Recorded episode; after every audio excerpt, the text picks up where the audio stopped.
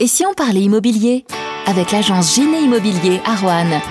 Un rendez-vous où l'on vous donne les clés pour vous aider à construire vos projets d'achat, de location, de gestion locative et de syndic de copropriété. Bonjour à tous, dans cet épisode on va parler gestion locative avec Cécile Alex, gestionnaire de régie chez Giné Immobilier. Bonjour Cécile. Bonjour. Tout le monde connaît le permis auto, le permis bateau, le permis moto, moins le permis de louer. Et pourtant, sans lui, euh, un bailleur peut se retrouver dans l'illégalité. Cécile, c'est quoi le permis de louer? Depuis le 1er octobre 2019, dans le cadre de la lutte contre l'habitat insalubre et euh, en corrélation avec la loi Allure, la Rouennais Agglomération a mis en place le permis de louer sur certaines parties de la commune, euh, notamment certains quartiers de Rouen et Riorges. Euh, il s'agit d'une autorisation préalable, c'est-à-dire que la mairie euh, valide la mise en location d'un logement. Le permis de louer, c'est pour lutter contre le logement insalubre. Alors de quoi il s'agit? C'est un bien qui représente un danger ou un risque pour la santé ou la sécurité physique des personnes. Est-ce que c'est des biens que vous croisez, vous, régulièrement? Ce ne sont pas des biens qu'on nous on commercialise. Par contre, on peut les croiser et on peut être amené avec les propriétaires à engager des travaux pour faire sortir ces logements-là de l'insalubrité.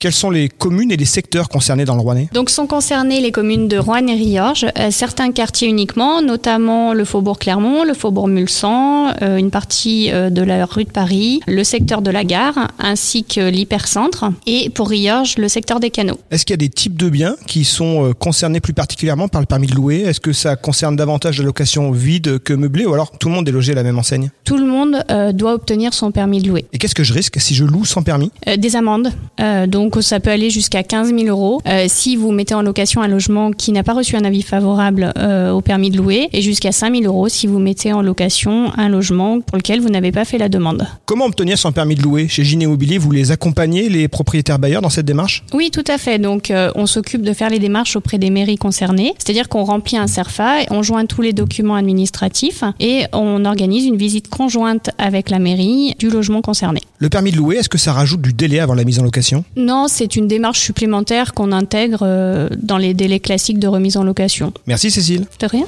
Parce que les grands projets ne se réalisent jamais seuls, vous aussi faites confiance à l'agence Giné Immobilier. Giné Immobilier, une autre approche de l'immobilier. Rue Brison à Roanne et Villeurbanne. Retrouvez tous les épisodes de la série de podcasts Et si on parlait immo sur giné.fr.